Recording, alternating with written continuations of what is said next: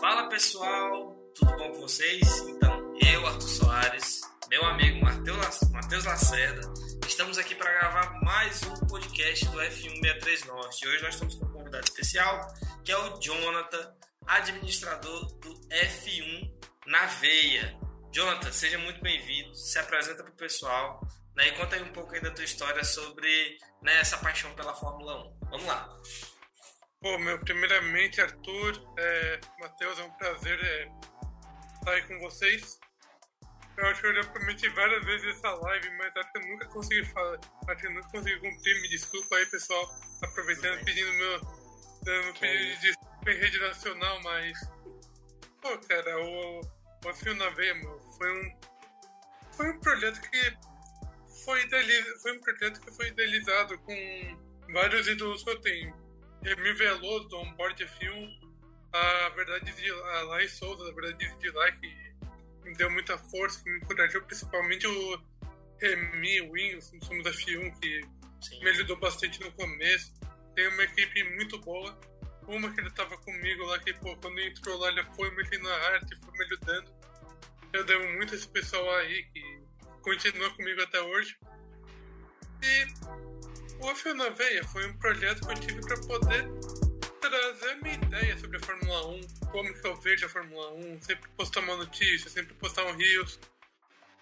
E, assim, a Fórmula 1 é uma coisa que está voltando a, ao amor do povo brasileiro, principalmente porque você teve Felipe Drogovic na Fórmula 2, na campeã da Fórmula 2, Caio Collet na Fórmula 3 agora, Caio Collet na Fórmula 3.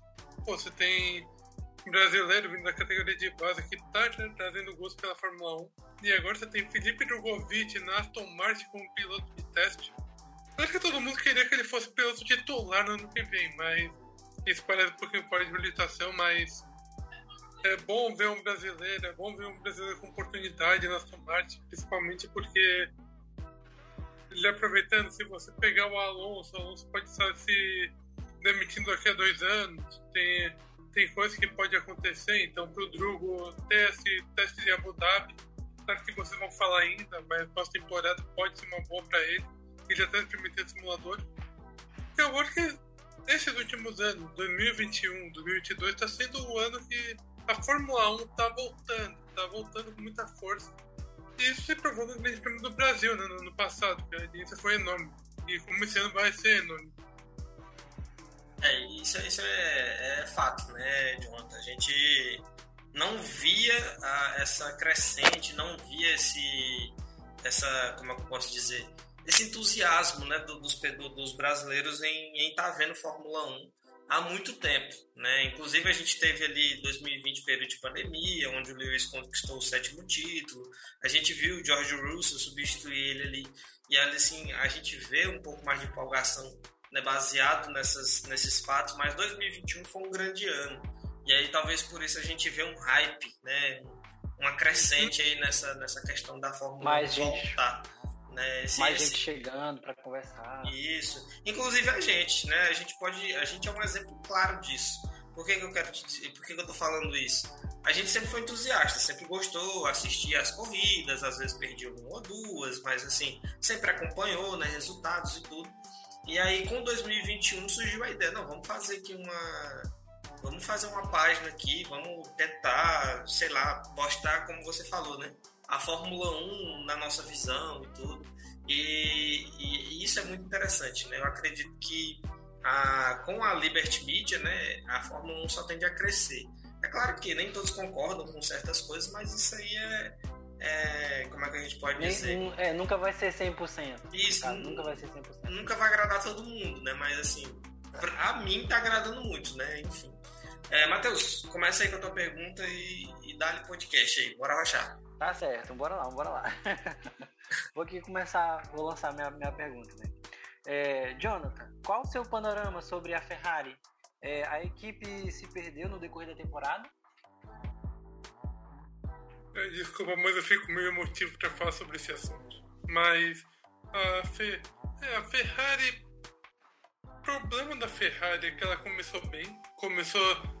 A gente viu, pô, Bahrein, Arábia Saudita, começou bem. Aí chegou na Austrália, meu, com o Sainz errando. Mano, foi meio complicado porque a Ferrari, o que a Red Bull tinha de problema de confiabilidade? Ah, esse problema de confiabilidade foi para a Ferrari, porque se você analisar o quadro dela, pô, tem um carro bom, tem uma dupla de pilotos maravilhosa, até porque a Ferrari cortou com o Schumacher, só para mantendo então o Carlos Sainz e Charles Leclerc, que é uma dupla fenomenal. Mas vamos lá, o que falta para a Ferrari? Claro, carro, carro ela tem, é bom, mas você precisa mexer no grupo técnico da Ferrari.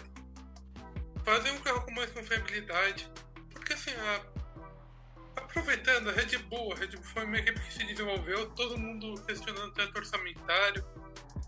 Mas a Red Bull já conta com um carro incrível, um engenheiro incrível chamado Adrian Newey, um chefe de equipe muito bom, uma dupla de pilotos, bom, o Sérgio Pérez é meio difícil de dizer, ele defendeu muito o Max, ele do Max.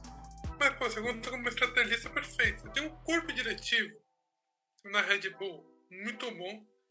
Talvez o que já foi da Ferrari em dois, ah, de, 2000, de 99, não, de 97 a 2004. Claro que o Schumacher só começou a vencer em 2000, mas cara, a Red Bull definiu o primeiro e segundo piloto, ainda que o Horner deixou dois pilotos brigarem, fica nítido que o Max é o primeiro piloto, o carro foi construído pro Max. Tipo, tá uma equipe que tem tudo se o carro, se eles continuarem entendendo o regulamento, continuarem indo bem nas disputas e mantiverem o motor Honda, que na minha opinião tá andando muito bem, mas muito bem mesmo. Meu, pra mim o Max, a Red Bull, pode dominar, pode dominar 2023, 2024, 2025, pode dominar o quanto que ela quiser. Porque, meu, você tem um bom carro, você tem uma boa estrutura, não para para concorrência. Ok, talvez a Mercedes poderia bater. Poderia se, se tivesse construído um, um carro melhor no começo do campeonato, mas vem evoluindo, pô, brigando com a Ferrari. Eu vejo que a Ferrari. A Ferrari é uma equipe que vai ter que aprender com os erros para poder voltar ano que bem forte. Essa é a verdade. Sim, sim. Justamente, justamente. Tem que. É, baseado nessa, nessa, nessa tua fala, o, o que a gente vê realmente é a Mercedes com muito mais chances de passar a Ferrari do que a Ferrari chegar na Red Bull, né? Porque, como você disse, né, o corpo diretivo está tudo funcionando muito bem né, na Red Bull, está tudo funcionando de vento e poupa. A gente teve ali no início da temporada aqueles dois, um abandono duplo, né, na, no Grande Prêmio de Na primeira corrida. Isso, um abandono duplo. E aí a gente tem a, a Ferrari com um carro muito bom, né? A gente teve a Ferrari com um carro muito bom. E aí, de repente, a gente vê a Ferrari né, se dizimando em, em falhas, né? Tanto dos pilotos. Sainz errou, em, na, acho que foi na Austrália, não me falha a memória. O Leclerc foi, errou foi. em Emília-Romagna. Né? E, e, assim, né, é todo um conjunto. Na França, né? Isso, isso. Na França também bateu, também, né? Apesar dele ter errado na Emília, acho que ele ficou em sexto. Ele errou, conseguiu recuperar e ficou em sexto, acho que foi sexto ou foi em quinto, não me recordo, mas enfim. Foi, foi sexto. Foi, foi sexto, tava, né? A gente, é, tava a gente pela uma, terceira posição. A gente vê um, uma, uma, como se a Ferrari não conseguisse, né, é, atre, se atrelar de fato, né, conseguisse fazer um, um fecho, ter uma junção, né, do, do corpo diretivo, da, da, da própria da própria parte mecânica e dos pilotos, né? Enquanto um está muito bem, o outro não está tão bem. Né? Que a gente teve corridas que a Ferrari conseguiria terminar na frente e com estratégias falhas, teve corridas que os pilotos estavam muito bem na corrida e o motor falhou, né? E assim, é, é esse a gente é... também vê, é... Desculpa, desculpa te cortar. Pode falar, a gente também vê, vê também o Sainz é, batendo de frente com a própria equipe e se dando bem, né? Porque se o, Leclerc vai, o Leclerc ele aceita as ordens de equipe, ele estava tá, se dando mal. A gente já presenciou também o próprio Carlos Sainz indo contra, né, lá na França, como a gente disse. Ele tá chegando no pé e a equipe chama ele pro box. Ele diz, não, não, não, não, não. Aí ele vai e passa o Sérgio Pérez. A gente vê também, foi o caso na, em Silverstone, né? Ele ganhou, ele também. Todo, todas as coisas que o Sainz foi se dando bem é porque ele mesmo foi montando a estratégia, ele foi corrigindo, inclusive as penalidades que a equipe dava para eles. Não, não é essa penalidade, é, é, é, é outro tipo. Caraca, velho. Bom, é, então tá, a gente já chegou aqui, a gente tá na. A gente já passou a primeira metade, né, da, da, da Fórmula 1 esse ano. E um da- detalhe, Oi? todo mundo fala. E um detalhe, todo mundo fala que o Mattia Binotto e o corpo diretivo da Ferrari, sem ofender os tifoses, mas. Como dizem, o corpo de é, são palhaços. Real, o meme ele, ele é mais real do que a gente imaginava, É, né? A gente vê- Realmente, bem real, bem real. Pior que Cara, não é só. Pior que não são meme. Fizeram uma montagem no jogo da.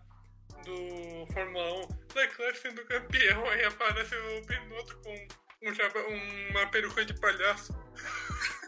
Caraca, é, enfim, é, a gente vê que a Ferrari esse ano, não- assim, a gente já teve convidados aqui, inclusive foi o, o Jefferson, né, ele do o Jefferson, ele faz, ele cria conteúdos para internet também falando sobre automobilismo e ele falou a seguinte situação: olha, a Ferrari tá rendendo o que tinha que render, entendeu? O, o a grande decepção da temporada não é a Ferrari, a grande decepção da temporada é a Mercedes. A Mercedes é que tinha uma grande expectativa de ser o, né, o é, de bater, de ser o, grande carro como sempre, né? Como nesses últimos oito anos aí que a gente teve a Mercedes campeã do mundo.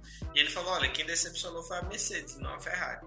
Eu falei, é, eu tenho que concordar em A Ferrari partes, né? foi, é, foi- é, no conceito dele, né? A Ferrari foi meio que foi pega de surpresa na situação e disse, opa, parece que é com a gente agora. É, mas assim, a, gente, a gente já também já veio, por exemplo, o Gleidson já veio aqui no podcast e a gente já teve uma conversa muito parecida. E o que ele fala sobre as mudanças de regulamento, né? A pressão que a Ferrari tem, ela, né? ela tem a- as, as condições de vetar certas, certas ocasiões, vetar certas, né, certas decisões. E aí ele fala a seguinte situação, que em 2000, 2013 para 2014, na mudança de regulamento, quem fez a pressão foi a Ferrari, né, para poder essa mudança ocorrer e a Ferrari vir com o regulamento debaixo do braço e ser campeã. Só que quem conseguiu fazer isso melhor foi a Mercedes. E aí, da mesma forma, agora nesse regulamento, né? Ele falou assim: olha, a Ferrari pode vir bem, porque a Ferrari tem essa questão das decisões e pá. E aí, ele falou isso num, num podcast, até até um corte que eu lancei lá no, no Instagram. Ele falando: ó, eu acredito que a Ferrari vai ser o grande carro da temporada. E realmente, quando começou a temporada, eu, eu, eu, eu faço é bater aqui e falar quem diz assim, "Ah, pá, a Ferrari vai ser campeã esse ano. Tem muita gente falando isso, porque o carro ele tava muito à frente, parecia estar muito à frente. Né? As disputas assim entre Leclerc e Verstappen ali em alguns momentos eram parelhas, mas depois o Leclerc, o Leclerc conseguia conseguia distanciar, né? E assim foi, né? Nas primeiras duas corridas. Aí todo mundo achando que a Ferrari ia ser campeã e pá, e agora também nessa Dado situação. como ganho já. Isso aí. Duas etapas. Cara, duas etapas. Meu Deus, eu, eu não posso falar nada. Tifoso, né? tipo, Comprei- sem querer ofender, Completar. mas Tifoso é muito emocionado, cara. Você é Não louco. posso, posso falar nada, completei a camisa.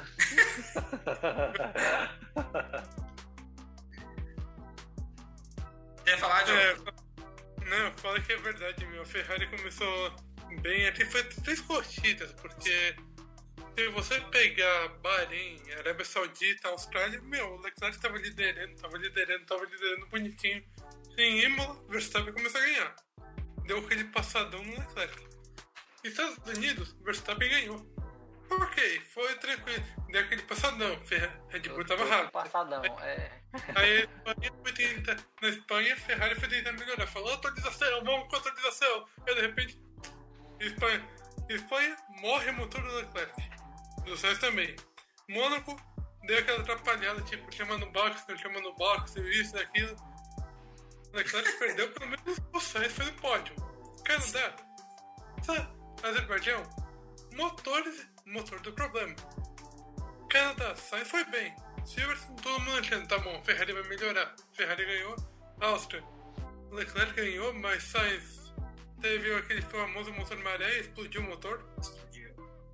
Aí França deu aquilo. É, todo mundo, conhe- todo mundo conhece o resto da história.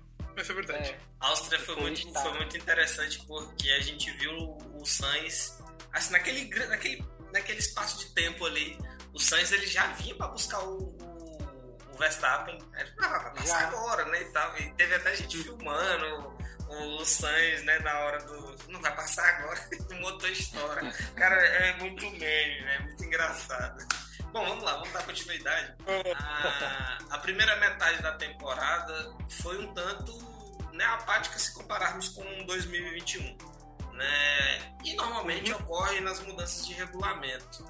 Mas o que as equipes podem melhorar nessa segunda parte? Lembrando, né, a gente tinha esse roteiro já um pouco firmado, né? Aí a gente, enfim, decidiu não mexer nele, né, para a gente ter as, as opiniões do Jonathan né, com relação a essa, essa, essa questão da segunda parte. Hoje a gente já está na semana do Grande Prêmio de Singapura, né, 2 do 10, e a primeira corrida da segunda parte foi na Bélgica, né, que o Verstappen largou de décimo, se não me falha a memória, e ganhou a corrida.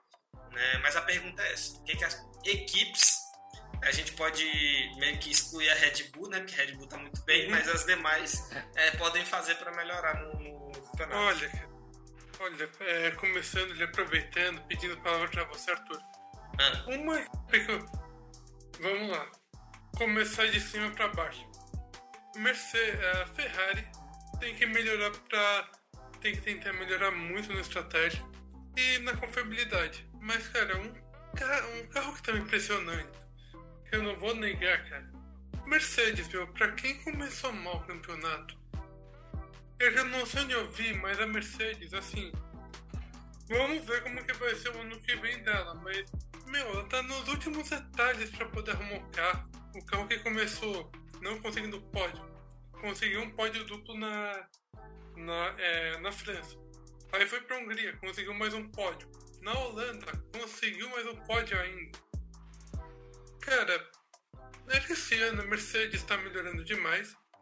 E uma coisa que a gente está vendo dentro da Mercedes: George Russell. George Russell, desculpa falar, mas esse é o cara que depois do Verstappen considerou um dos melhores. Porque, cara, um cara que chegou, que veio da Williams, pegou um carro muito agressivo. Você vê uma diferença pro Hamilton. O Hamilton sempre teve um carro competitivo. O Hamilton sempre teve um carro muito competitivo. Pra ganhar pódio, deu isso. Desde o primeiro ano. Não, primeiro ano não, mas. Cara, se você pega o Russell, o Russell veio num carro agressivo. Aquela Williams era agressiva pra caramba. Mas tipo, ele chegou na. Ele chegou na Mercedes. Prime... Ano passado, 2020, ele mostrou aquele, aquele espetáculo. 2021 pela Williams mostrou, mostrou que tava andando bem. Pô, chegou em 2020, chegou em 2022, primeira corrida. Acho que ele garantiu uma quarta posição. Não me lembro. Na Arábia Saudita, não me lembro a posição que ele teve. Na Austrália, andou bem pra caramba. Na Espanha, andou bem pra caramba, segurando o Max. Porque assim, eu posso chamar um cara chamado de Mr. Consistência? George Russell. Eu acho que o George Russell termina esse ano na frente de Lewis Hamilton. Podem notar, George Russell vai terminar na frente de Lewis Hamilton. É, até, até porque também, né, quando ele estava na, na Williams, a gente já via ele andando bem em um carro que não era muito bom, né? E aí ele vai pra Mercedes, a gente vai pra Mercedes, que, que tipo assim, pro, pro Lewis, ele tava num carro bom e esse ano pro Lewis tá ruim. Pro Russell, teoricamente, não tá ruim, né? Ele saiu. O carro que ele pilotava anteriormente não era lá essas coisas. Aí ele tá num carro que dizem que é ruim, mas ele não tá. Pra ele não é, não, não é ruim assim, né? Tem, vai, a tendência é melhorar. Mas pra, tanto é que a gente vê o resultado nas pistas pro, pro Russell, né? O Mr. Consistência, que tava o tempo todo lá chegando. Fez até a primeira pole dele, né? Inclusive. Sim. O, o, eu assino embaixo quando eu falo, quando você fala que depois do Verstappen a gente tem o George Russell, né, como os dois melhores pilotos do grid hoje. O George Russell ele realmente ele é muito bom. A gente viu ele fazer lá um, um P2 na classificação da Bélgica, né, que foi surpreendente apesar de ser chuva, mas a gente vê que realmente isso aí depende mais é do piloto do que propriamente da máquina, né? Ele ele, ele vai muito bem, sabe? O Russell ele vai muito bem e acredito eu que se eu, não sei se vai acontecer. Pode ser que a Mercedes ela consiga melhorar até mais né? até o final do ano. A gente tem aí uh, mais cinco provas né após essa de Singapura. A gente sim, pode ver que eu não sei qual desses circuitos que eu poderia dizer que, que tem um, um, que pode ser que a Mercedes consiga chegar bem eh, seria próprio próprio Interlagos né que também tem é Interlagos poderia que chegaria muito bem. Não sei, eu falo pelo que eu entendo, né, de pista. Pra mim é Singapura, cara. Singapura Mas... é melhor. É quase um é. circuito de rua, né? E aí acaba que não tem tantas retas e tudo. Porque o carro da Mercedes estava falhando. Segura falhando... o Pérez. é, o Pérez de circuito de rua ele é muito bom. Mas eu falo assim, o carro da Mercedes, o, pro... o grande problema era, eram as retas, né? O carro, não... Uhum. em algumas corridas, não sei se vocês vão recordar, não chegava a 300 km por hora, entendeu? Eu não me recordo qual foi. Mas é, a gente via no painel, no onboard do piloto, ele quase não chegava a 300 por hora. Eu falei, caramba, tá muito ruim. É, a Mercedes é um carro muito consistente, sempre foi bom de reta, sempre, enfim. É, essa temporada é atípica, né? Porque a gente sabe que o carro é mal nascido. Mas. É... Rapidinho, aproveitando, desculpa cortar você, mas eu queria falar de uma equipe. Um carro que foi mal nascido, e desculpa falar, tá apanhando feio. Por um carro que se não falava ser poder andar tipo no, no, é, no topo do pelotão intermediário, depois da Mercedes, se chama Alpine. Meu, a McLaren. Todo mundo achou, pô, a McLaren começou bem, foi, fez pódio em Imola, mas meu, a McLaren parou por aí, não continuou. A Alpine, pelo que vi resultado, sempre demonstrando ser bastante constante. Você está tendo uma evolução de Esteban Ocon que Ocon, claro que não é o piloto que é o meu favorito, mas cara, você vê que o Ocon tá, o Ocon tá evoluindo demais, a mente dele tá mais madura, ele não é mais aquele piloto esquentadinho que era. Tipo, se você lembrar Interlagos, o que aconteceu com o Max, o que aconteceu com o Tcheco, meu, você vê que o Ocon hoje é um piloto um pouco mais maduro. Tá aquela primeira vitória ajudou bastante o Ocon, você vê. Eu posso dizer que ele é um piloto maduro hoje. E assim, aproveitando, depois te falo essa do Alonso, mas eu acho que uma coisa que eu não achei justo que, que foi feito, aquela história do Alpine, da Alpine com o Piastri. Porque assim, todo mundo acha, ah, a McLaren vai vir forte, será que a McLaren vai vir forte? Meu, eu imagino que ano que vem a Alpine começar bem melhor do que a McLaren. Pra mim, porque todo mundo tá esperando alguma coisa do Piastri. Todo mundo tá dizendo, ah, o Piastri vai ser isso. Foi campeão da Fórmula 2, foi campeão disso, foi campeão daquilo. Eu acho que o P, sem querer subir, super, sem querer subestimar o Piastri, claro que eu não tô subestimando, mas cara, hoje a gente tem que esperar o Piastri, porque Fórmula 2 é uma coisa, Fórmula 1 é outra. Você não sabe se o, se o Piastri teve, conseguiu desenvolver bem no simulador, porque a Fórmula, porque chegando na Fórmula 1 é uma coisa, Fórmula 2 é outra coisa. Sim. Então eu acredito que o Piastri, assim, eu não quero falar nada, mas eu acho que o Piastri não vai atender muito nossas expectativas, não. Assim, resumidamente falando, tu acha que foi um erro dele? Ele ter escolhido a McLaren ao invés da Alpine? Porque quer queira que não, a Alpine está desenvolvendo melhor, principalmente nesse regulamento que vai até 2026. E eu acredito, eu não sei, a minha língua pode estar tá queimando aqui agora, mas eu acho que ano que vem a Alpine vai, vai ser um carro melhor. Né, um carro que vai poder disputar um pouco mais acima no, piloto, no pelotão. Né? E... e outra, o, o Piastri vai ser a motivação da Alpine. Diz, ah, vai, vai pra Ah, vai, agora vai, onde... vai se arrepender. Pode, pode ocorrer. Na verdade, aproveitando, desculpa te cortar, Matheus, não, não diria que foi um erro do Piastri, mas, cara, eu acho que o Piastri podia ter esperado. O Marco Webber podia ter esperado um pouquinho falando, pô, Piastri, fica aqui, segue ali, meu, porque, meu, o Alonso saiu, foi para Aston Martin, deixou o espaço aberto, aí o Piastri resolveu para a McLaren, botou, botou a McLaren nessa briga. Aí aconteceu sobre o Ricardo, que acabou. Então, ok. O é Ricardo. É eu... O Ricardo não é curto. Não. Claro que eu gosto dele, ele é realmente bom, mas sério, você tirar o Pia, você tirar o Ricardo desse jeito, meu, o que custava esperar um pouquinho, o Piastri custava esperar o contrato do Ricardo vai até o final de 2023. Não, custava, não custava nada de esperar um pouco. Esperar um Segue pouco. Alpine, porque basta fazer um ano no Alpine. Não precisava ficar totalmente ligado. Agora o Alpine que tá correndo, tá tendo que correr atrás de algum piloto, né? Inclusive até que, né, é... ventilam o nome do, do, próprio Ricardo, né? Mas assim, a fase não é boa, a gente tem que reconhecer. Ele, ele já teve melhores resultados, né? E cara, é decepcionante e até triste falar, né? Que, pô, eu sendo chefe de equipe não seria a minha primeira opção. Fato, né? A, é triste, mas essa altura, essa altura é, mas aí, aí, a gente, vamos lá, vamos colocar aqui uma, uma, a seguinte, uma seguinte situação. A gente, nós temos aqui uma vaga na Alpine e uma vaga, entre aspas, na, na Raiz.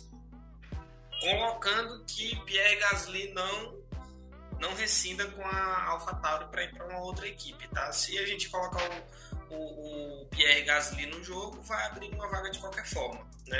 Se ele fosse para Alpine, ia abrir uma vaga na AlphaTauri. Aí, quais os pilotos que a gente tem aqui no jogo?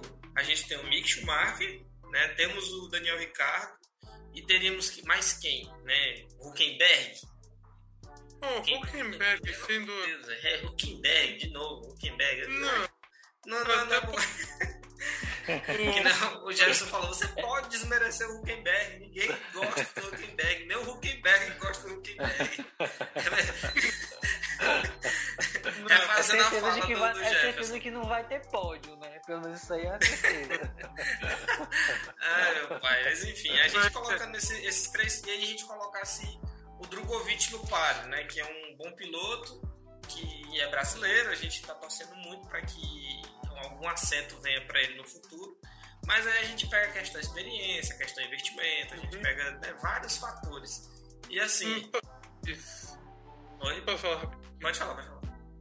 Arthur, assim, você fala do Huckenberg, do Huckenberg, você o Matheus fala do Huckenberg, mas cara, eu não vejo o Huckenberg uma má opção para o Pini. Isso não, isso não vejo como uma má opção, porque eu explico, eu explico a minha teoria o Otmar Zafnauer já foi da foi da Force India até o ano passado. Trabalhou na Force India na época do e conhece o Huckenberg. O Huckenberg pode ser aquele piloto que não tem pódio, pode ser aquele piloto todo.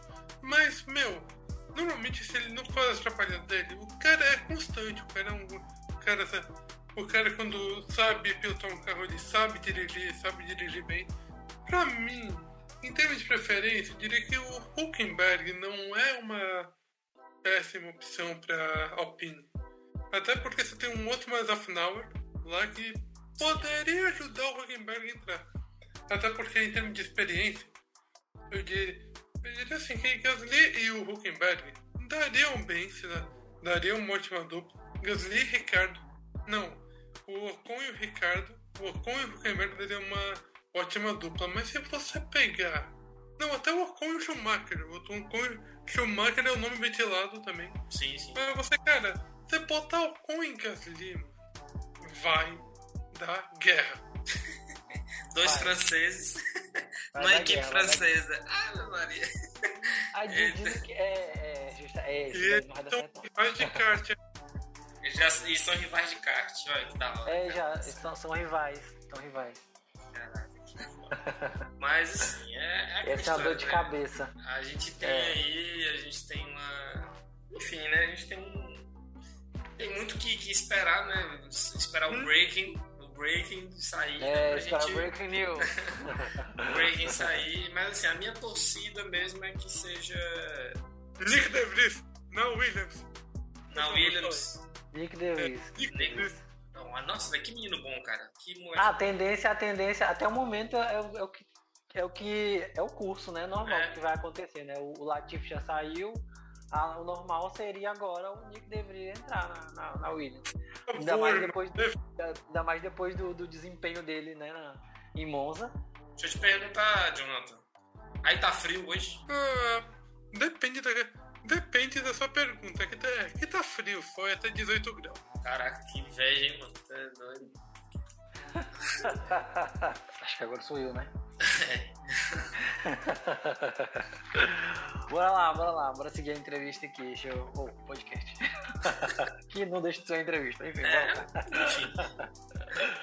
é, Jonathan, lá no começo da temporada, até se criou uma boa expectativa, né, sobre esse ano de 2022. É, aí vimos o Verstappen e a Red Bull disparar.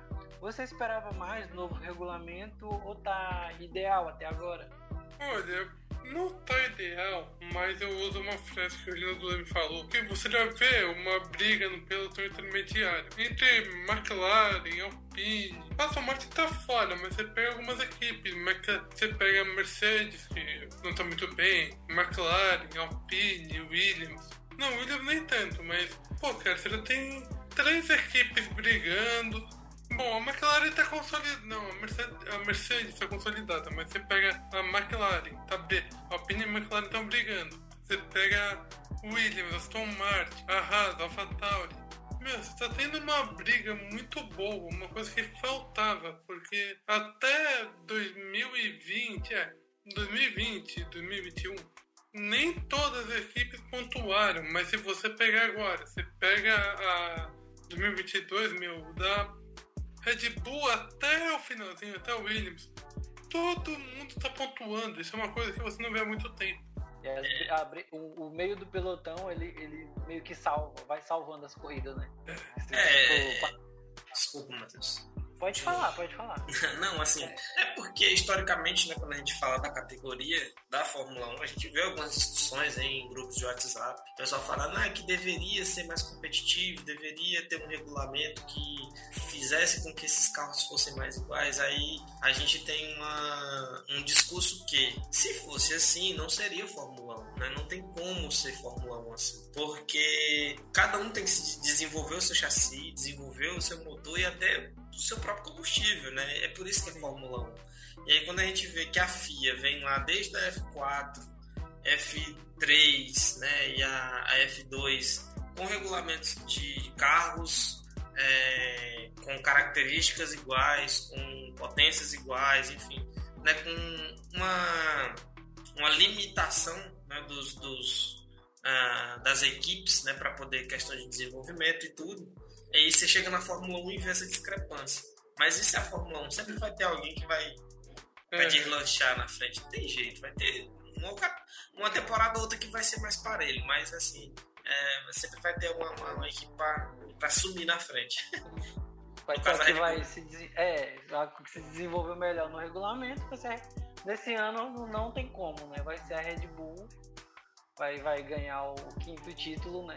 E o Verstappen o segundo título também mundial de pilotos. É. Assim, se não acontecer algo muito extraordinário, né? Então, que tá basicamente os dois, o Verstappen e Red Bull, com a mão na taça. É, mas sendo sincero, cara, no começo do tempo, tá, em algumas corridas, se você pegar, vamos lá, Austrália, não, Bahrein, teve uma briga entre o Max e o Leclerc Arábia Saudita teve briga entre Max Leclerc. A Austrália teve uma briga teve briga entre Red Bull, Mercedes, é, Ferrari, Red Bull. Meu, até que o campeonato em termos de briga não foi tão ruim assim. Pena que a Ferrari acabou ficando no tempo, não conseguiu se desenvolver mais, porque ela conseguiu se desenvolver pra resolver esse problema da confiabilidade. Te garanto uma coisa: o campeonato seria mais disputado, mais disputado ainda tava. Porque, tipo, Verstappen desde a França, pô, veio França, veio Hungria, veio Bélgica, veio, veio Holanda, veio Itália. Mano, mano, cinco corridas, cinco corridas só, só dando Verstappen, cara. Meu, ele abriu 112 pontos. Ainda que o Leclerc possa chegar perto, meu, a Ferrari conseguiu errar nas estratégias. Sendo que em corridas ela podia andar pra caramba. O Leclerc tá tentando tá tentando ver se segura a, a vice-liderança, né? A briga do Leclerc atualmente é com o Pérez. É, isso é fato, né? Apesar do. Sim. E infelizmente o Pérez não tem conseguido render tão bem quanto o Max Verstappen. Aí tem aquela, toda aquela situação, né? Que inclusive é pergunta desse podcast, né? Sobre desenvolvimento do carro da Red Bull. Né? Mas assim, a gente vê que esse ano só se acontecer algo muito, muito, muito fora da curva, mas esse ano já tá decidido já. Já é, já é da Red Bull, né? Mas uhum. Sérgio Pérez, circuito de rua. Sérgio Pérez no circuito de rua. Segura, segura. Mas é Red Bull. É Red Bull. É... vamos voar, vamos voar. Eita, essa minha Red Bull só me traz alegria. Mas sendo sincero, cara, todo, todo mundo fala do Red Sendo sincero, cara, eu gosto, meu, apoio você, apoio o Marcelo, apoio o Matheus, apoio você, mas, gente, falando sério, assim, eu acredito que a Ferrari, eu acredito que o Max leva o campeonato no Japão, mas cara, sabemos de uma coisa, eu sou fã da Ferrari, mas a Ferrari do jeito que tá, vai fazer alguma atrapalhada com o Leclerc. Portanto, o Leclerc abaixo dos top da, abaixo dos top dos dois primeiros, deixando ele nono. Tipo, tu sabendo que o Max pode ser campeão, vai falar, opa, Pérez segura, corta as linhas, corta as linhas, e vai deixar, e vai deixar o Pérez em quarto, tipo, o Max vai se sair campeão, mano. É, vai acabar, acabar com tudo logo. Aí, aí negocia, fala assim, não, Pérez, só o seguinte, faz mais esse jogo aí, que a gente deixa você ganhar lá no México, né? Que daqui quatro corridas você tá. Justamente, justamente. Não, três corridas você tá correndo lá no três México, corridas. a gente deixa você. A gente faz a corrida pra você. Né? E assim, o campeonato estando quase decidido, eu vou falar pra vocês, eu acho que ele ganha no México. O, o, o Sérgio Pérez. Eu também tô nessa impressão. Eu, eu acho que ele ganha no México. Alto, não. Assina embaixo. Eu acho que a equipe vai trabalhar pro Pérez. Porque já tá tudo ganho. Aí vai, vamos botar o cara pra ganhar em casa, né? Também, também. Não vai ser surpresa se o Pérez ganhar. É, é isso. Que fique aqui o registro, vai ter. tá aqui o registro nesse momento. Aqui nem a Ferrari vai se atrapalhar em Singapura. É, é isso, né? Assim, é, já partindo para a quarta pergunta, porque ela meio que casa com esse assunto que a gente está falando. Posso ah, falar, Pedrinho? Pode, pode falar. Pode. Eu acho que, eu acho que se o Lewis conseguir. Só brincando com o Hamilton, rapidinho, mas eu acho que se o, se o Max conseguir a pole position, eu acho que o Leclerc. Não sei. Não, o Lewis não tem muito a ver com a história, mas acho que o Leclerc vai lá, vai medir vai medir pra ver como que tá a asa traseira. Pra tipo, ver se ele medindo a asa traseira, pra ver o que acontece mesmo se ele levar a multa, dava uma, dava uma lá pra cima do grid, tipo, mas vai ficar o pelotão todo. Brincadeira, isso não vai acontecer. Só não pode encostar na asa. Oh, mas é, é, essa asa, inclusive, no início da temporada deu muito o que falar, né? Porque o que que acontece?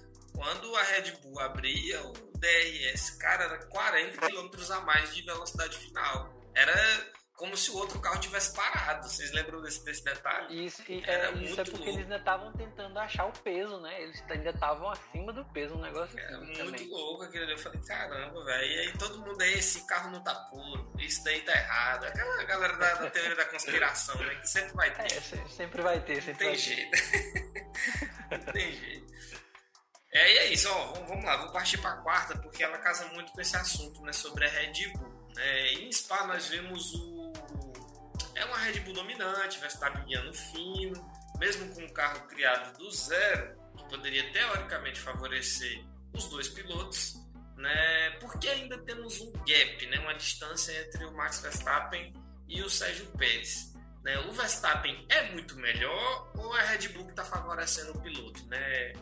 Ou é as duas coisas, né? Aproveitando antes do Matheus responder, eu sei que o Matheus também é. Eu sei que você primeiro tem que deixar os mais velhos falarem. Né? pode falar, Jonathan. Pode falar, pode falar. Você, você que é o nosso convidado. Você tem prioridade. Tendo pra falar sobre isso, cara, aqui não é questão de. Aqui não é questão de estar tá favorecendo. O carro acaba sendo Verstappen, acaba. Mas, cara, se você pegar uma coisa o Sérgio, eu tava vendo Ressaca. Não, não era Ressaca, Ressaca não, pelo amor de Deus. Mas eu tava vendo, traduzindo Fórmula 1. Meu, o Sérgio. É, não sei o sobrenome dele, mas Ibetice, alguma coisa assim. Ele tava no programa do Traduzindo Fórmula 1, ele falou a verdade. O piloto, hoje ainda o cara que tá entre o banco e o volante, ainda faz diferença. E sim, o Verstappen, o Verstappen não é querendo puxar a sardinha do Verstappen, mas cara, se você vê o. Claro que o Verstappen é muito esquentadinho. Mas se você vê a técnica que. Pô, ele é o cara que sabe. Fa... Ele é o cara que se sabe rodar, ele sabe arrumar o carro. Tipo, ele vai dar aquela rodadinha, dá aquela viradinha e sai o carro, meu. Você vê que o Verstappen tem um talento fora do comum. Não, não é tanto fora do comum, mas cara pega uma coisa, você também é jovem, o Tcheco é um pouco mais velho já, tal coisa. E tipo, o Verstappen tem uma coisa que o, o Tcheco só pegou um carro competitivo agora. Querendo ou não, tá, 2020 o carro foi bom? Foi, mas cara, se você pegar a experiência do Max, o Max levando a Toro Rosso, conhece bem o segredo da Red Bull. Meu, pra mim eu acho que um piloto bom, você fala em gap, tal coisa, piloto bom, é aquele cara que conhece o carro, ele tá acostumado com o carro.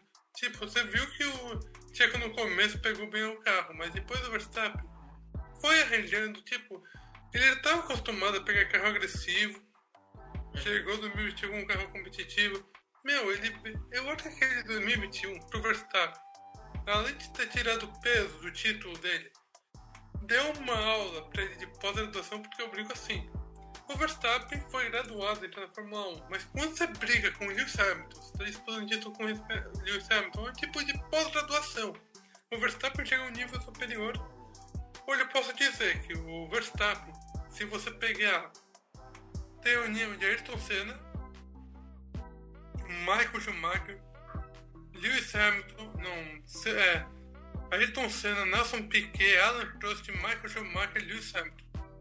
Ele sabe ser agressivo, sabe, assim como o Senna era, mas sabe usar, mas sabe usar a cabeça várias vezes, como o Piquet e o Prost faziam. O, o Verstappen ele também cerebral, tipo, sem querer fazer peso com a Ferrari, tipo, ele sabia que no começo, assim, tá, a Ferrari fez a pole position, fez, mas não tem problema não, porque eu sei que o meu carro é bom de reta, eu vou conseguir passar.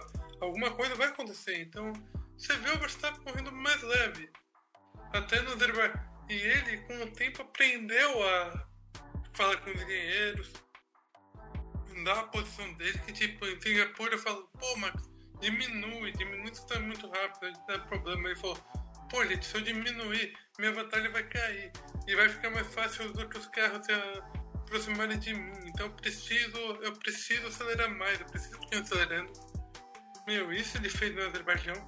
E mais uma coisa, se você pegar no, na França, mesmo sabendo que ele podia perder pro, Leclerc, pro Leclerc ele falou assim, tá, Lidio, o que eu devo fazer? Eu acelero, eu, eu acelero devagarzinho, o que eu devo fazer? E, pô, você, o que ele falou, tipo, acelerar, apertar pro engenheiro, é uma coisa que você vê, o cara tá ficando maduro, o cara tá sabendo como, quando é o momento de, de ser agressivo, não ser agressivo.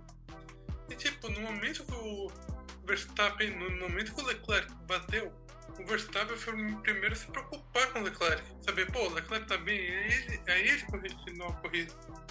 E você vê que a batalha entre ele e o Leclerc estão, tá muito mais limpa do que foi em 2019, quando ele tava no kart lá atrás, meu. Você vê, tipo, todo mundo achando, ah, os dois vão se bater, vão se bater tudo. Meu, estão fazendo batalha mais limpa e quando os dois estão no pódio, eles se cumprimentam. Não, sim, não se sim. cumprimentam, mas. Estão conversando lá, sim, a gente vê. Às vezes o outro Leclerc tá mais puto, né? É. Porque tá mais atrás é. em algumas oportunidades, mas assim, é. eles trocam ideia e tudo, é bacana. E, e se você pegar, cara, o Verstappen e o Hamilton esse ano, tipo, todo mundo achou, tá, eles não vão se falar, não vão fazer nada, mas, mano, é diferente, é diferente do que você imagina, tipo, no, em Abu Dhabi, a gente chega em Abu Dhabi, tipo, teve aquela briga e teve, mas pô, dois conversaram, aí você pega na Hungria, um cumprimentando o outro, cara, acho que é assim que tem que ser. É, eles, não, eles, coisa... eles, não têm a ganhar, né, se eles ficarem brigando e tudo, né. E uma coisa que eu achei, uma coisa que eu achei interessante que, que o, o Jonathan falou e, e até que ele falou realmente deu vontade de falar que é na Bélgica, né? Que a gente vê que, ele, que eles dois saem lá de trás, o Verstappen, né? Que eu vi um vídeo analisando mais ou menos isso. Aí ele, o Verstappen vai passando. Ele chega na curva, que eu acho que ele tem o Stroll e o Leclerc tá atrás, né? E aí ele vai pra, vai atacar o Stroll e ele vê que aquilo ali não vai compensar. Tipo, ele, ele segura, ele não, não, não. Pra mim não compensa eu atacar o Stroll no momento, né? Aí ele vai, ele espera algumas curvas até que o, o, o Stroll dá uma vacilada e ele passa. Aí acho que o, depois o Stroll retoma a posição, vai ser rápido para terminar minha linha de raciocínio aqui. Que Aí isso, ele fecha, ele fecha o Verstappen, né? E ele vê o, o, o, Leclerc se aproximando. Aí o Verstappen dá uma fechada de porta no Leclerc, realmente. Diz, não, aqui não. Aí lá na frente ele passa. Aí o que o cara tava falando no vídeo, conclusão da história, é, é o nível que, que ele amadureceu, né? Ele podia muito bem ter passado logo ali no começo, na doida, mas não. Ele, não, vou esperar porque eu tenho carro, tenho equipamento para poder passar lá na reta E, enfim, é esse, isso que eu queria falar quando ele estava falando aqui sim, do, né? do, do Verstappen, do, do É. amadurecimento dele. O Verstappen ele amadureceu bastante, né? E, e assim, e por incrível que pareça, foi um. Não é que. Não sei se eu posso dizer dessa forma, mas em um curto espaço de tempo. Porque a gente via ele. Uma briga um pouco mais ferrenha, né? No ano de 2021, até porque a gente sabia que em algumas situações, se perdesse a oportunidade, poderia ser que não passasse novamente. Né? A disputa que eles tiveram no Azerbaijão, a, que ele ia ganhar a corrida, o pneu estourou e tudo. A gente viu a disputa em Silverstone que o, o Verstappen né, fechou na curva e o Lewis não deu espaço e bateu e ele saiu da prova também. Né? E dentro dessas situações é que eu acho que ele amadureceu. Né? Ele vai pensar duas vezes antes de, de, de tentar fazer uma disputa de, de, de posição né, sem, sem medir a consequência antes. Agora ele está medindo muito mais a consequência. Né? E- Meu, e, e querendo falar, meu. Meu, se teve safety car, tipo, o Verstappen foi. Tá, tá, tá, tá, tá, foi passando todo mundo, mano. Meu, tipo, ele veio na calma, viu o safety car e falou: opa, safety car dá pra passar, vamos lá. Juntou todo mundo, botou pneu macio, botou isso, botou aquilo. E passou todo mundo, meu. Ele sabia o momento certo, ele pegou o safety car bonitinho pra poder estar passando. Esse é o Deus. detalhe ali. É como você falou, é saber o momento certinho pra poder dar, dar, dar o pulo do gato. É a estratégia também. A gente vê que tá É. o casamento perfeito. É o piloto, mas também tem que ter uma estratégia boa pra São, poder são dar. créditos da Hannah Schmitz, né, que está sendo muito bem falado esses tempos, esse tempo agora. Mas assim, quem é mais entendido de Fórmula 1 tem um pouco mais aprofundado. Quando você começa a criar conteúdo, aí você começa a estudar um pouco mais.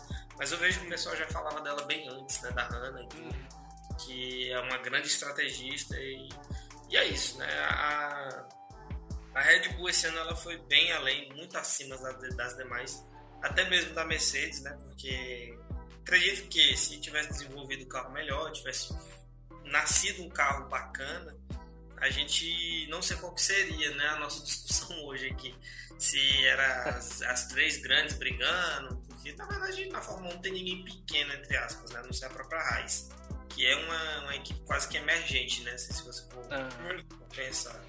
Mas a.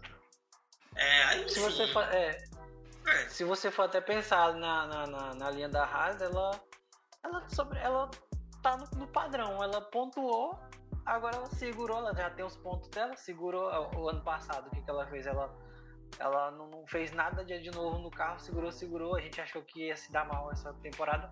Começou a temporada bem, já pontuou, não vamos. Trouxe algumas atualizações, agora pronto, quietou pro próximo ano, né? Já tem a grana, já garantiu o dinheiro do, do ano que vem. Uhum. É, Uma equipe aí econômica. a É gente pega. O que, que, que me pega muito é justamente isso, né? Tipo assim, ah, será que a gente vai ver um dia? Porque as promessas de regulamento, de estreitamento, de limite, de tetos, de gastos, gente, a Fórmula 1 não sei se vai deixar de ser.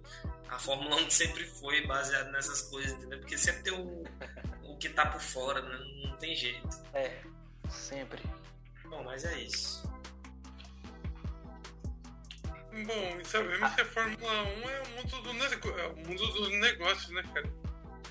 Sim, uma coisa que o Egleidson falou, né? Que até que ele falou, gente, entendam. É, Fórmula 1 é negócio. Não adianta você. Não adianta o piloto ser bom. Essa coisa não. Se, ele, se um, um outro piloto chegar e te entregar mais dinheiro na equipe que tá precisando, ele vai ocupar aquela vaga. Infelizmente. E isso é a Fórmula 1.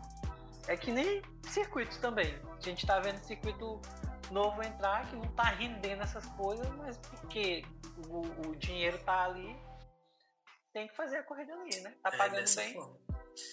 E, e, enfim, né? Isso aí são coisas que não vão mudar, gente. A Fórmula 1 vai. Se, se você quiser assistir uma categoria com, né, com mais competitividade, com mais disputas e mais ah, equilíbrio no campeonato, aí a gente tem outras categorias que a gente pode estar assistindo. A própria Fórmula- Fórmula 2, a Fórmula Indy, né? A Fórmula Indy é bem, bem equilibrada. É, mas assim, a Fórmula 1 vai ser sempre a Fórmula 1. Vai ser, vai ter, tem que ter essa dinâmica, né? Na- isso é meu ponto de vista, tá? Eu posso posso estar indo de encontro com a né, com a opinião de outras pessoas. Mas assim, se você for pegar uma amostragem de quem, a, a, de quem já vê Fórmula 1 há bastante tempo, desde os primórdios, é sempre assim, não tem jeito. Né, é sempre assim. É tu, Matheus. Bem, pois vamos lá, né? Sou eu que vou fazer a pergunta, já tá aqui no finalzinho. Pois é, é Jonathan, é, quais são os desafios de administrar uma página de Fórmula 1? É, é tranquilo ou tem suas dificuldades? Oh, essa pergunta eu podia pedir pra pular, mas vamos lá. Não, não é que. Meu, é assim, quando. É um pouco difícil de falar, porque depende muito do caso a caso. Mas quando eu tenho uma equipe boa, que nem eu tô tendo hoje, que eu tô contando com a Bruna Vila, tô contando com a Bruna Vilalva, que trabalha com marketing digital, entende muito bem de arte. É ela que me, começou me ajudando, continua me ajudando até hoje. A Luana, que trabalha muito bem, faz os estudos maravilhosos, sabe publicar maravilhosamente bem. Pô, você tem o Evander, que é o. Pô, você tem a Amanda. A Amanda Fórmula 1, que é incrível, sabe? Pô, aquela pessoa, não sei se vocês viram os vídeos do Race Week, aquela pessoa que sim, fala um sim, pouquinho sim. de maneira de maneira de maneira extrovertida, muito boa, por sinal. Pô, quando você tem uma equipe boa, quando você conta com uma equipe boa e você conta com parceiros que sempre estão te ajudando a fazer collabs, até mesmo membros da página, você sempre faz collab, pega, uma, pega um parceiro, meu, agora que. Assim, você descobre que tem uma parte de Fórmula 1, claro, tem os seus momentos difíceis, tem. Mas você percebe que é uma coisa muito prazerosa, porque você começa a fazer Fórmula 1, você começa a ver a Fórmula 1 de outra maneira. Tipo, 2020 eu não acompanhava a Fórmula 1, acompanhava algumas corridas. Mas 2021, meu, eu passei a acompanhar todas para poder fazer o resumo pós-corrida. 2022 também passei a acompanhar todas. Até você queria até você cria desejo para ver outras categorias, como antes eu só via a Fórmula 1. Eu vejo Fórmula 2, Fórmula 4 Brasil, Stock Car. Hoje as categorias vão crescendo, vão. Você vai vendo que automobilismo, como disse uma vez, automobilismo não é só Fórmula 1. Você tem a Fórmula 2, você tem a Fórmula 3, você tem a Fórmula 4. Você tem a Fórmula Regional Europeia, onde tudo está correndo. Você tem a Fórmula 3, onde o Bortoleto foi assumiu uma vaga na Trident, ele vai estar tá com vai estar tá correndo pela Trident ano que vem. Eu vou dizer assim, cara, que o desafio de administrar uma página, tipo, você vê que os seguidores estão subindo. Meu, fiquei impressionado com o crescimento de seguidores. Mas você sempre tem que agradecer, quem está com vocês, você sempre tem que agradecer cada degrau que você vem fazendo, principalmente a troca de experiência que você tem. Pô, você. Hoje eu vejo a Fórmula 1. A, a Fórmula 1, eu vejo o, o público de Fórmula 1 como uma coisa que não é só composta por homens. Você vai várias mulheres. Por exemplo, a Laís, a Laís que fundou Padocando, que uma coisa maravilhosa. Você tem o Base F1, você tem o Fala Driver, você tem isso. Você vê que tá crescendo uma é um grupo que vem crescendo, mas você tem que pensar assim, que a Fórmula 1, desculpa também, desculpa estar rolando muito, mas a Fórmula 1. Não precisa não... pedir desculpa, não. Jonathan. Esse é o assunto, é isso mesmo. Sim, sim, é, é de boa. Não é mais, não é mais esporte pra, não é mais esporte pra homem. Você vê mulheres entrando, você vê a, você tem a W Silver, você tem tudo. Porque assim, tanto dentro do mundo da Fórmula 1, como nas páginas de Fórmula 1, como quem fala, isso tem que começar a crescer. Isso, a gente tem que valorizar todos os players que existem. Seja TikTok, seja Instagram, seja YouTube. Porque, pô, hoje você vê a Fórmula 1 de uma maneira que, tipo, você só fala, ah, Fórmula 1 TV, é só TV, é só nisso, é só naquilo, é só naquilo, é só naquilo. Pô, cara, você tem tanto jeito de ver Fórmula 1. E você vê que várias pessoas, assim, que não seguiam, você vê o número de seguidores, você vê o pessoal chegando, assim, querendo, pô, saber, pô, Fórmula 1, o que, que é isso, meu? Até eu tenho, eu tenho contar essa história. Eu tenho um sobrinho pequeno de. Eu tenho, dois sobrinhos, mas tenho um sobrinho pequeno de 3 anos meu, foi a coisa mais fofa que eu já vi. Tipo, eu tava brincando com ele aqui na sala, aí de repente ele, pô, ele começou a querer saber o sonho de Fórmula 1, ele começou a ver, pô, perguntar, pô, o que, que é isso? O que, que é aquilo? O que, que é aquilo? O que, que é aquilo? E, meu, você vê essa juventude, essa juventude muito engajada em poder seguir o que, outra, o que a antiga geração, porque querendo ou não, nossa geração não sei de que ano vocês são, a propósito, eu queria saber qual é o ano de vocês. Hum, Você de qual ano, é, Arthur? Eu, eu sou de 1991, né? Eu tenho 30 anos hoje, vou fazer 31 anos. E você? É, e eu você? Sou de, eu sou de 95, tenho 27. É, também de 95, mas pô, você vê a nossa geração, querendo. Né? A geração do do Arthur é um pouco mais fácil, porque pegou Ayrton Senna, pegou tudo, pegou isso, pegou Schumacher, pegou Hackney, pegou, pegou no aceleração. É, eu peguei, eu peguei mais a, a era Schumacher, Mika Hackney, né, o, o Giancarlo Fisichella. Eu não peguei tanto a Ayrton Senna porque não tinha muito entendimento, mas eu posso te falar que eu assisti e acompanhei a Fórmula 1 desde os anos 2002, né, quando a gente viu é, 2001, na verdade, quando a gente viu o Rubinho entrando para para Ferrari, né? Dali em diante, assim, eu, eu sempre assisti Fórmula 1. É, em alguns momentos eu acompanhei mais assiduamente, outras vezes, eu, alguns anos eu né, via por ver, e assim, agora um pouco mais a fundo, né?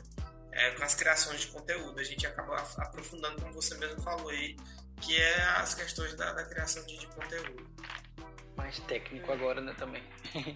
hum, é, queria também não, eu queria também falar do, do Matheus, porque o Matheus também, tá, a gente não pegou muito bem era Schumacher, mas pô, se você pegar a Vettel, se você pegar um pouco do Alonso, a gente viu um pouco mais do Alonso, meu, tá chegando uma geração, tipo, ok, o, o Hamilton não é tanta geração, mas se você pega Verstappen, pega Leclerc, pega Norris, pega Russell, esses caras são praticamente a geração é, pô, você tem o Drogovic chegando, que já começa a formar outra geração, começa a, a nova geração, né? Nova geração. E, pô, você vê uma. Eu, eu vi um vídeo, uma coisa, que o. que tem uma cena de carros 3 aproveitando que os novos estão te olhando. E é verdade, você vê a nova geração, você vai vindo a nova geração. Tipo, você tem geração que pegou Emerson Fittipaldi, Jack Stewart, você tem geração que pega Nelson Piquet, ele pegou Ayrton Senna, Schumacher, Hackney, tal coisa, tal coisa, vai mudando, vai passando a geração. E tipo, a cada ano o esporte se torna mais conhecido, mais mundial. Isso é uma coisa. Isso é uma coisa que tá ficando bacana. E com isso vão surgindo mais páginas de criação de conteúdo. E daqui a pouco você pega TikTok, você pega isso eles vão estar transmitindo a Fórmula 1. Se a gente pega hoje em dia, é, se a gente pega hoje em dia só tem o Hamilton e o Alonso, né? E o é. Vettel, e vem, vem vindo o Vettel, vai, vai assim. Só. É, e eles já, já estão indo, entre aspas. É, né? já estão indo, já estão indo. Eu torci muito por Vettel, né? Inclusive por isso que hoje eu posso dizer que eu sou um torcedor da Red Bull. Mas pela era Vettel, né? A gente pega ali um Fernando Alonso, um Amaral GP com alguns campeonatos. E assim, desde que o Vettel é, apareceu na Fórmula 1, eu falei assim, esse menino é um menino bom e assim, na época a gente não tinha tanto senso crítico, né? A gente só torcia por torcer, porque a gente sabia que ele era um carro bacana que talvez ia ganhar as corridas. É a mesma coisa que aconteceu agora com o Lewis Hamilton, né? A gente vê um cara muito muito representativo e, e campeão, né? Vencedor. Então é, é, era mais do que óbvio a gente, a gente ter vários torcedores desses pilotos, né? Tanto do Vettel quanto do Lewis. Então vamos lá, Jonathan, F1 na veia. Interessante, Jonathan, não sabia que a equipe de vocês era tão grande, né? Assim, são é. cinco pessoas, né, eu acho. É, já foram seis. Seis pessoas. Legal, é. legal, muito bacana. E, inclusive, queremos eles aqui, né? Vamos conversar, fazer podcast. O pessoal deve entender muito sobre Fórmula 1 também. Né? Claro. Enfim, ah, vamos para a pergunta 6, que no caso é a última do nosso roteiro. E ela fala sobre uma questão muito, muito interessante que eu e o Matheus a gente tem vontade de vivenciar. Né? Que no caso hoje você mora aí no berço do automobilismo brasileiro, você é do estado de São Paulo. Né? É... ótimo trabalho né, nas mídias sociais com a F1 na veia. E a pergunta é, né, como é vivenciar Interlagos, né, ver grandes ídolos do passado, né, e também os postulantes aí do, né, do, ídolos do presente, né, como os filhos do Barrichello, os próprios meninos da F4, né, que estão aí na intenção de subir na categoria de, nas categorias de monoposto da FIA. Né, você já via algumas coisas, alguns conteúdos lá do, do F1 na V. Eu não vou ser hipócrita que não dá para acompanhar tudo, mas a gente consegue ver algumas coisas. Né, algumas coisas eu já vi você lá em Interlagos, né, muito bacana. Muito, muito, como é que eu posso dizer, uma inveja branca. Gostaria muito de um dia assistir, de ver qualquer categoria que fosse, né? A gente não tem tanta oportunidade por ser aqui do norte. Né? Eu sou de Tocantins, Matheus é de Maranhão, do Maranhão. E a gente consegue acompanhar corridas de kart, né? Que, inclusive eu fui numa primeira corrida de kart aqui da, da, do clube de kart da minha cidade, achei muito bacana e inclusive quero até comprar um. Né? Deixa só a poeira baixar, que a gente vai, vai ver se a gente consegue comprar um kart para poder pilotar. Mas essa é a pergunta, né? Como é vivenciar Interlagos né? é muito bacana. Eu sei que, enfim, deve ter várias, várias histórias boas sobre sobre essa vivência lá em Interlagos? Cara, é... tem mais. Eu quero aproveitar porque esse é meu sonho de realizar Interlagos. Era uma coisa que eu não estava esperando porque eu sempre quis conhecer. Mas se tem uma pessoa que eu que eu posso agradecer bastante, que eu considero assim, meu padrinho do automobilismo, o cara é não, o cara além de um excelente, o cara além de cuidar bem do kart, um dos melhores que ele promove esse de kart, tem um, tem um, é, como que eu posso falar, tem um anuário no de kart, é empresário do, é empresário de pilotos brasileiros, inclusive o Felipe Drogovic, mas pra mim, o cara mesmo sendo assessor, mesmo sendo assessor do Felipe, mesmo sendo é, não é promotor de eventos de kart, mas é o cara, o padrinho que me fez poder pisar em Interlagos. Tipo, eu tava pensando em autódromo, mas cara, o cara que me fez pisar no paddock, sentiu que é o gosto, o gostinho de sentir um, um pouco e me deixar feliz a peça, cara, porque eu não tava esperando aquilo. Eu tenho que agradecer ao Arnold Drenner. Dremer. Acho que é Dremer, não sei como que fala. Mas. Não sei Mas eu penso uma coisa. Pra que isso tenha, no conta do Instagram possa marcar ele. Porque. Eu acho que agradecer a ele demais. Um profissional maravilhoso. Um amigo maravilhoso. Uma pessoa maravilhosa. E me abriu a porta. Ele me abriu a porta ele veio a frase, ele veio com a seguinte frase, ele falou, pô, o quanto que eu tive um padrinho no automobilismo, ele também teve um padrinho, e ele queria fazer a mesma coisa que o padrinho dele fez com ele, comigo, e, pô, cara, é uma coisa que, que é um dos caras que eu mais agradeço, porque me abriu, me abriu essa porta maravilhosa, cara, porque, porque meu, você poder pisar no paddock, e, tipo, cara, é um sonho que eu tava realizando, você poder pô, você poder conviver com o piloto de forma, da Fórmula 4, poder conversar, poder. Meu, eu troquei Eu troquei ideia com o piloto da KTF, com. Não sei se é KTF, mas pô, você tem o Vitor. Você tem o Vitor Bax. Conversei um pouco com o Fefo. Mano, é incrível, cara. É a melhor sensação. Você conversar com o Dudu. Mano, você, você é reconhecido pelo Dudu Barrichello. Tipo, você tava chegando lá e tipo, o Dudu passou rápido, acenou, mano. Cara, é fora do comum, meu. Interlagos. Interlagos, assim, pra qualquer. Eu vejo que todo São Paulino, todo, todo torcedor de futebol tem seu estádio. No meu caso, tem meu autódromo favorito. Poder pisar, poder ver. Poder ver corrida em Interlagos. Até eu tô sabendo, não é sabendo, mas. Pô, cara, Ainda a gente pode ter estoque caro, não sabemos se vai ficar em Brasília, vai vir para Interlagos, ver a decisão de Interlagos, cara. Mano, pra mim tá sendo. Claro que eu queria no Grande Prêmio do Brasil esse ano, mas, cara, pô, você tem aquela oportunidade de pisar, botar o pé Interlagos, mano. Já. já me fez, já me fez feliz. É, é, desculpa estar falando isso, mas é uma experiência, cara. É aquela coisa que, tipo, é você ter o sonho, você poder realizar esse sonho, poder estar perto, acompanhar, fazer vídeo, fazer foto, fazer isso. Queria agradecer também ao meu parceiro que esteve comigo nesse momento lá, o Pedro Krug, um cara maravilhoso, um TikToker, um, um Instagram. Ele que está trabalhando. Ele que está trabalhando agora como estagiário na RF1 do Rodrigo França, queria dar, queria cumprimentar o Rodrigo França, cumprimentar o Pedro, cumprimentar todo mundo, todos os parceiros que eu tive a oportunidade de fazer, a Beca Alonso, a pessoa da Woman e Motorsport que eu pude conhecer. Meu, e tipo, pedir pela segunda oportunidade, ter uma outra oportunidade para conhecer e esperar que várias pessoas que sendo do Brasil afora, mesmo não conseguindo fazer Interlagos, possam ter um gostinho. Porque a Fórmula 4, se Deus quiser, vai estar passando por. É só que, cara, todo mundo quer ver Fórmula 1, mas se Deus quiser, pela tijolo por tijolo, vai poder chegar entre lagos. Muito da hora, cara. História muito boa. E assim, quer queira que não, a gente precisa, né? Precisa de pessoas que incentivam, né? Que façam essa parte de incentivar a gente, de apoiarem a gente a estar tá se introduzindo no automobilismo.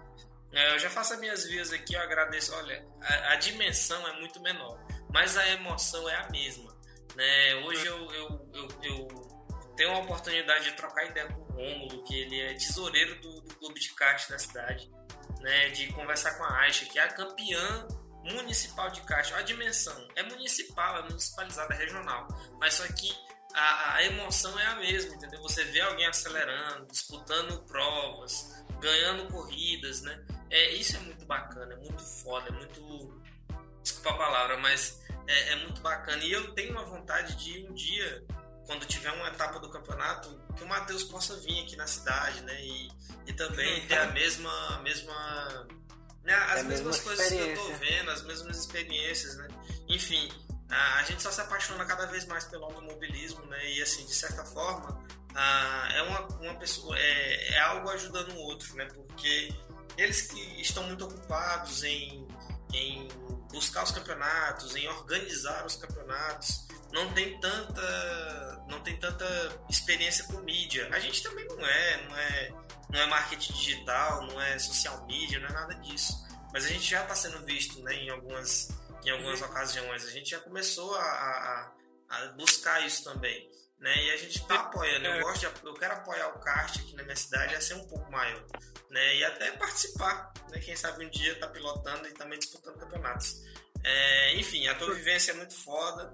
O, o, essa, essa parte que eu vi, eu falei, cara, deve ser muito, mas muito bom estar tá ali, entendeu? Deve ser muito. E você acabou de me confirmar né, com suas palavras que é muito, muito bacana estar tá por ali. Eu queria falar uma coisa também, cara, que ele, né, além do Arno, que é a pessoa que me abriu a porta do automobilismo, tem um certo portal de comunicação aí da internet que no início do ano me abriu um espaço danado, cara. Ao ponto, ao ponto do administrador da, ao ponto do administrador do portal gostou do meu texto. Até o ponto de ter dois textos lá o Auto Racing, não sei se vocês conhecem o site do Adalto, Auto Racing. Deve ter ouvido falar, né? Já, já, Pô, já. Porque assim, a, a, os mais famosos são os, o Motorsport, né? E o, o próprio Grande Prêmio, aí também tem a. Tem o F1, o F1 Mania, né? tem alguns assim que a gente vê daqui do Brasil. Boteco F1, é, a gente acompanha mais, eu acompanho hoje os mais os de ah. fora, mas assim, já pega a tua dica e já vou ver, né? Auto Racing, né? Deve ser um. Eu vou te indicar dois artigos que eu fiz que ficaram muito bons. Claro que ali eles têm notícias maravilhosas, mas pode ver é, a greve dos pilotos, pode, pode jogar Jonathan Lina da Bianchini, a greve dos pilotos e o Grande Prêmio de Brasília. Dois artigos que estão lá no Tour Race. Eu indico para quem, se isso tiver no Instagram, tiver como corte, eu indico pro pessoal dar uma lida. Um, dois artigos muito bons que trazem um pouco da história e traz o que foi a greve dos pilotos em 82, aquele que deu quando o Lauda voltou, a importância de você ter uma comissão de pilotos que hoje você tem liderada por George Russell e Sebastian Vettel. Você mostra a, a união dos pilotos você mostra que ele teve o Grande Prêmio de Brasília, que não foi só Interlagos, não foi só Raquel Pagó, que o pessoal lembra. Uhum. Pô, você teve o. Você teve o Negave. E você teve em Brasília também. Uhum. Bacana, muito bom, cara. Pode indicar vai, que a gente. A gente vai. Auto Racing, a gente vai tentar ler e assim. É, espero que muitas pessoas assistam o podcast, né? Que cheguem a essa parte, né? Que a gente fala da vivência no automobilismo, que como eu te falei, a nossa dimensão é menor, mas a emoção é basicamente a mesma, né? A gente está vendo disputa, está vendo carros correndo, motores ligados, né? Tá vendo, ah, enfim, o supra-sumo, né? Que é realmente a disputa e o, e o enfim, né? A, as competições. É, Jonathan, meu amigo, olha, muito bom ter você aqui, tá? Muito obrigado pela sua participação. Eu queria fazer, eu queria fazer merchandising rapidinho. Pode ficar à vontade. A rocha. E tem uma coisa. E você vê uma coisa, você. Claro que a minha página ainda não chegou a esse nível, mas estou sempre apoiando. Mas, tipo, tem uma loja do Instagram que fala assim dos pilotos, que pega os pilotos da categoria de base, que pega Drogovic, Petekov, é, vários pilotos. Colar que o pessoal tem que lembrar. Colar que o pessoal tem que lembrar. Teve um pessoal, o Apadocando composta pela Laís. Laís, Laís você tem a Laís Pires, você tem a Bianca Shower, né? você tem a Laís Souza, você tem a Laís Pires, a Laís Pires, você tem a Bianca Shower, você tem o pessoal. Meu, olha, é incrível que até hoje, meu, eu me considero assim. Antes mesmo da Laís Tupaducando, antes de eu, antes de eu ter o Afio Navio, eu ia lá em Oliveira, ele era amigo, já batia papo, ele fazia tudo. Meu, foi só uma continuação, uma continuidade de ações, cada um seguindo a sua parte, mas, pô, cara, é incrível. Queria indicar a palhantação de parabéns da Beira F1, todas as páginas que estão vindo, assim, com as mulheres, meu, tá incrível. Incrível, inclusive a gente acompanha e conversa, a Laís, inclusive. Não sei se vai acontecer, mas eu acredito que é a nossa próxima convidada do podcast do FM63 Norte, né? A Laís Souza a TikTok, né? Enfim, uhum. vários conteúdos, conteúdos técnicos, né? Vale a pena lembrar que a gente já viu algumas situações aí.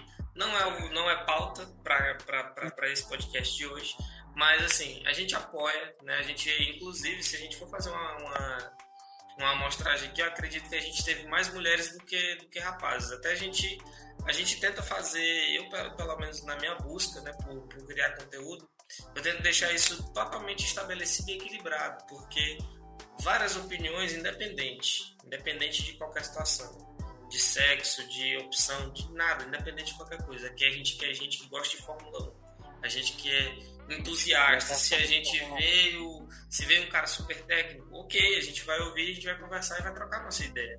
É a mesma coisa, se é só entusiasta, só um torcedor de uma equipe, um torcedor de um piloto, a gente vai trocar ideia na mesma, no mesmo nível, na mesma, na mesma condição, porque o F163 Norte foi feito justamente para isso, para a gente pegar entusiastas e falar sobre Fórmula 1. Né? Não é ter todas as razões, não é ter toda, né? enfim, isso é, é, são discussões que, enfim, eu acho que não, vale, não valem a pena nesse momento. Mas, Jonathan, a gente já conhece as meninas, inclusive já tivemos ah, duas colunistas do Padocano aqui com a gente. A gente teve a Carol Polita, teve a. Agora me sumiu da mente, Matheus. Deus, a Larissa, tivemos a Larissa, Larissa também. Larissa, Larissa. A, a, Larissa também, que ah, escreve e, e, tem uma página sobre MotoGP, que é MotoGP News. E, uhum. enfim, né, tivemos. E vamos ter a Laís agora em algum também. momento. É. É, vamos ter a Laís agora em algum momento, né? A gente já está conversando para poder vir e conversar, trocar essa mesma ideia que a gente trocou com você. Né? Enfim, uh, muito obrigado né, por ter colaborado aqui com, com o F163 Norte. Uh, a gente espera que o F1 Navia continue crescendo, porque comparado com a nossa criação, hoje já é algo bem palpável, já é tangível, né? A, a criação de vocês, né? É muito bacana. Mas estamos aí, né? Um, um, uma fala de uma colega, é, uma colega aqui da internet, que diz a, a, seguinte situação: faça o seu, né? Faça o seu, joga adiante. A gente está aqui fazendo o nosso. Jonathan, muito obrigado. Matheus, deixa as palavras com vocês, né? Te dou aqui a, a, te dou agora a. Te passo a palavra para você fazer os seus agradecimentos. Né? E, e, logo após a gente, a gente encerra com o Jonathan e também fazendo os agradecimentos dele. Né, desse, desse, de mais essa gravação de podcast do F63 Norte. Jonathan, valeu tá, pela presença. Muito boa conversa. É... Saiu. É verdade. a gente, a gente conseguiu conciliar. Mas brigadão mesmo, tá? Por estar tá dividindo um pouco do, do, da, sua experiência, da sua história com a gente. Que o F1 na V também a gente cresça bastante, tenha muito sucesso. E só tenho a agradecer. Agora é contigo. Bom, é. Arthur, é, Matheus. É, quase. Fa... Meu, quase deu a dupla sertaneja é Jorge e Matheus, mas é Arthur e Matheus, não Jorge e Matheus. É. Pô, cara, pra mim foi um prazer. Claro que eu tava um pouco nervoso no começo, pensando, pô, que pergunta que vai ser, como que vai ser, mas, mano, é. Eu vi com vocês foi bem confortável, foi uma coisa que me deu pra me soltar bastante. Queria desejar Fórmula 163 Norte, muito futuro. E como já foi dito, faça o seu, faça o seu trabalho, vá indo. Não tenha, meu, não tenha medo, chega nas pessoas, vai chegando, vai chegando, vai chegando. Até você sentir, pô, tô fazendo que vai pra mim. Cada pessoa que vai aparecendo pra você, o reconhecimento ficando mais forte. Pô, meu, várias vezes eu marco alguém, várias vezes que alguém vem comentar, me fala, pô, trabalho muito, trabalho muito bom, trabalho demais. Parabéns pelo trabalho, isso é é passo a passo o reconhecimento que te dão. Eu agradeço também a Autofãs, a Autofãs que me abriu a porta, me pô, permitiu para fechar uma parceria, meu. A Autofãs que tá sendo demais, me abriu a, porta para parceria. E agradecer principalmente aos meus colegas, meus colegas de página, que eu citei o nome, e eu posso estar de novo, até vou pedir para vocês seguirem ele. Bruno Vilava, Luana Malteso, Amanda Fórmula 1, Elfe, El Ferreira, que é, o, que é o Evander. Você tem também a Letícia Oliveira, página muito boa. Agradeço a Giovanna Moreno, que já foi nossa DM me ajudou bastante no começo. Meu parceiro João Guilherme, que no começo da página foi, foi o cara que sonho comigo, começou a trabalhar comigo nesse sonho. E agradeço também ao Wigleson, o, o Luiz, que me abriram as portas pra live, o Gustavo do Super Race. Eu tô começando a falar de todo mundo aqui rapidinho. O Gustavo, Gustavo do Super Race, que me abriu uma porta muito boa pra começar a falar de live, me chamou pra fazer live na página dele. Eu sou agradecido por ele, um board, F, um board F1, Rádio Mania Recife, que também abriu uma porta Bruno, Bruno Cassiotti, Lucas Schiavone, que me permitiram fazer um pré-corrida com eles esse ano. Né? Que foram duas corridas que eu fiz. Arábia Saudita, né? Foi Arábia Saudita e foi Miami. Miami também tava. Meu, pra mim foi uma alegria.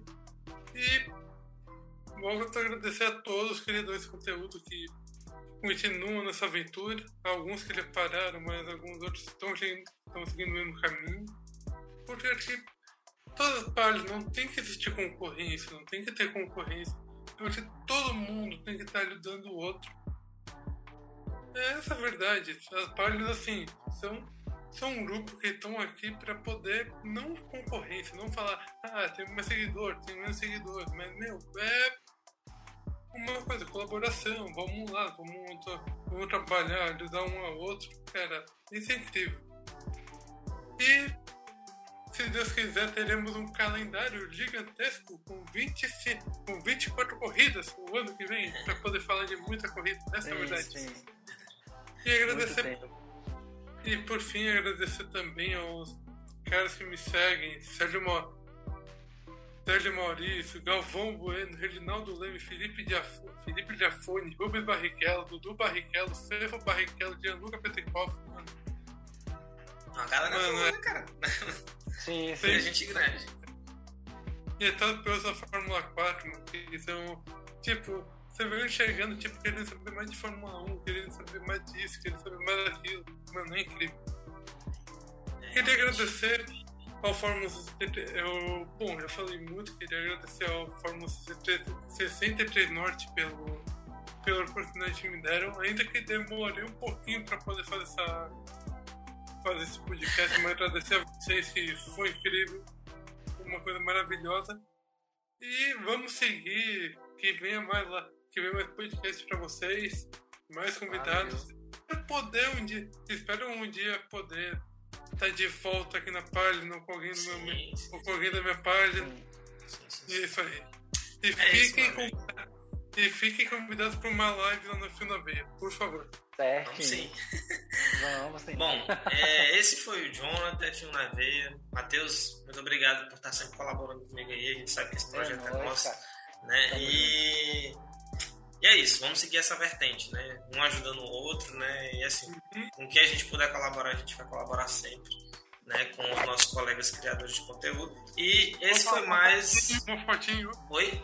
Ah, uma foto? Uma Esse foi mais um conteúdo do F163 Norte. Fiquem com Deus e tchau.